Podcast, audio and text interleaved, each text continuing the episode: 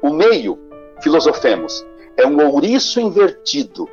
Em vez da explosão divergente dos dardos, uma convergência de pontas ao redor. Eu acho muito interessante a gente pensar nessa imagem do ouriço invertido. É como se os espinhos fossem voltados para dentro. E é isso, o indivíduo está dentro de uma sociedade que tem pontas sobre ele, sempre pronto a uma agressão, sempre pronto a feri-lo. E essa é a luta que o indivíduo tem que travar, para ter a sua vida com a, menor ferida possível. Essa é a ideia do livro.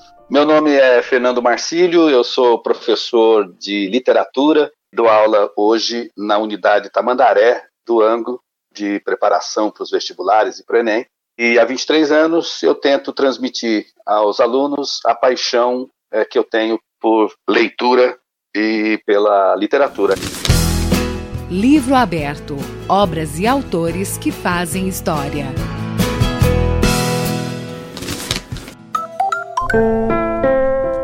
O Ateneu de Raul Pompeia foi publicado em 1888 e está em domínio público. Neste livro aberto, a obra é analisada pelo mestre em teoria literária pela Unicamp e professor do Anglo, Fernando Marcílio.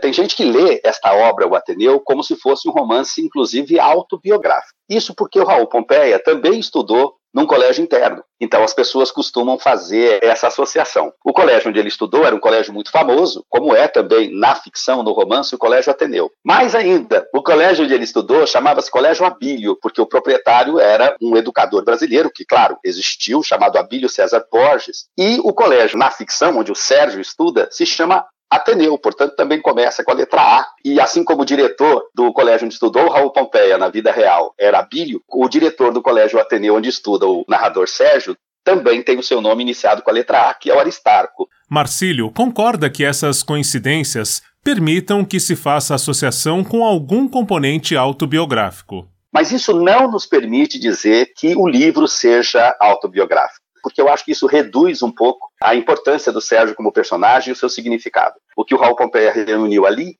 foi uma série de aspectos, não só individuais, que dizem respeito a ele ou não, mas a indivíduos de uma forma geral, quanto sociais. O personagem tem uma significação maior do que simplesmente ser a reprodução de uma trajetória pessoal individual.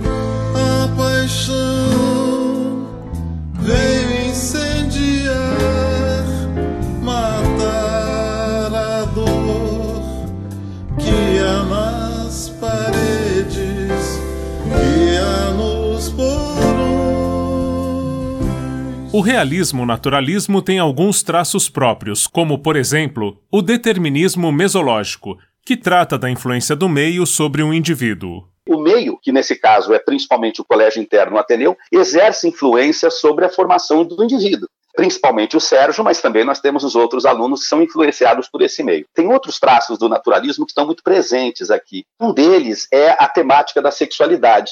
O naturalismo ele enveredava muito pela abordagem do comportamento humano a partir de aspectos sexuais. E nós temos muito isso no romance O Ateneu. Nós estamos falando de jovens adolescentes em que a questão da sexualidade se coloca de maneira muito natural, como a concebiam mesmo os naturalistas. Muitas vezes o naturalismo enveredava por essa temática também para chocar os leitores. E isso tem no Ateneu, essa tendência né, a chocar os padrões morais, digamos, mais conservadores da sociedade da época vermelha paixão, essa luz primeira que nos acendeu.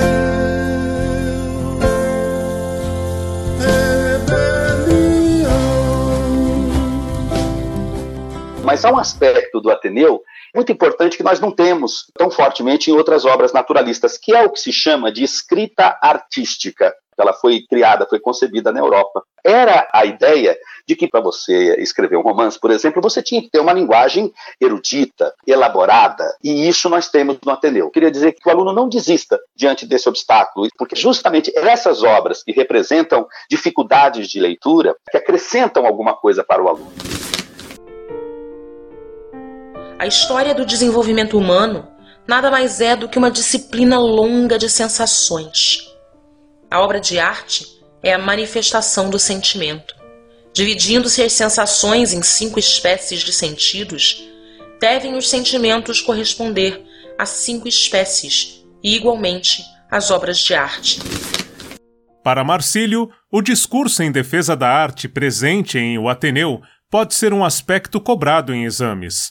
O professor destaca que a escrita artística, como expressão do esteticismo, dialoga com o momento atual reafirmação do direito de expressão, do direito à própria criação, é o respeito à arte, que em muitos países, como por exemplo o nosso, é, não existe. Então, essa é uma luta constante, é um dos aspectos que torna essa obra duradoura. Mas vamos só deixar claro que quando o Raul Pompeia defende a arte, ele a defende para um círculo estrito de pessoas, porque ele é também um homem do seu tempo. E naquele momento que está surgindo o parnasianismo. E o parnasianismo é uma estética que se expressa através de uma linguagem da escrita artística, da erudição, da elaboração, um vocabulário muito refinado, dicionaresco. E o Raul Pompeia é um seguidor desse tipo de concepção. E para ele, uma das formas de manifestar esse respeito pela arte não é a democratização dos meios de expressão como a gente pensa hoje. Uh, só aqueles que têm uh, estudo, que têm refinamento,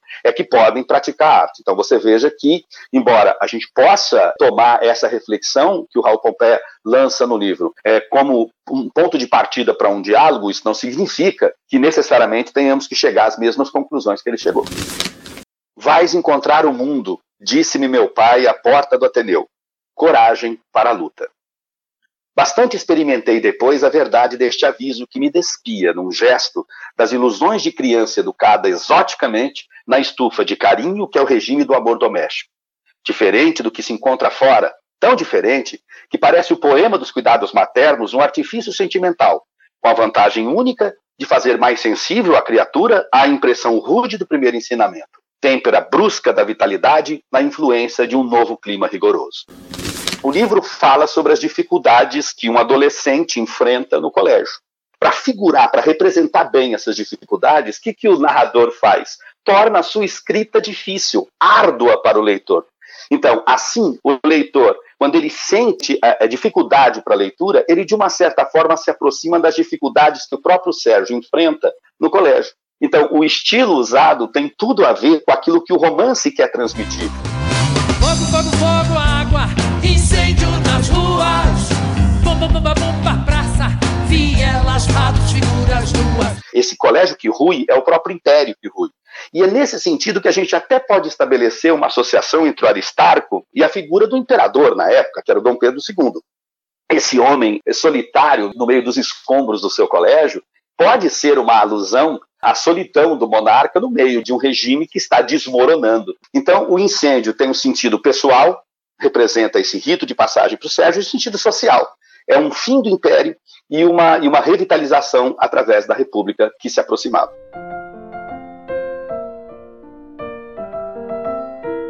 Em O Ateneu, Raul Pompeia recria o colégio interno para tratar dos dilemas da adolescência. Para isso, utiliza uma escrita que deforma o passado, de maneira artística e intencional. Com apoio de produção de Daniel Greco, Marcelo Abud para o livro aberto do Instituto Claro.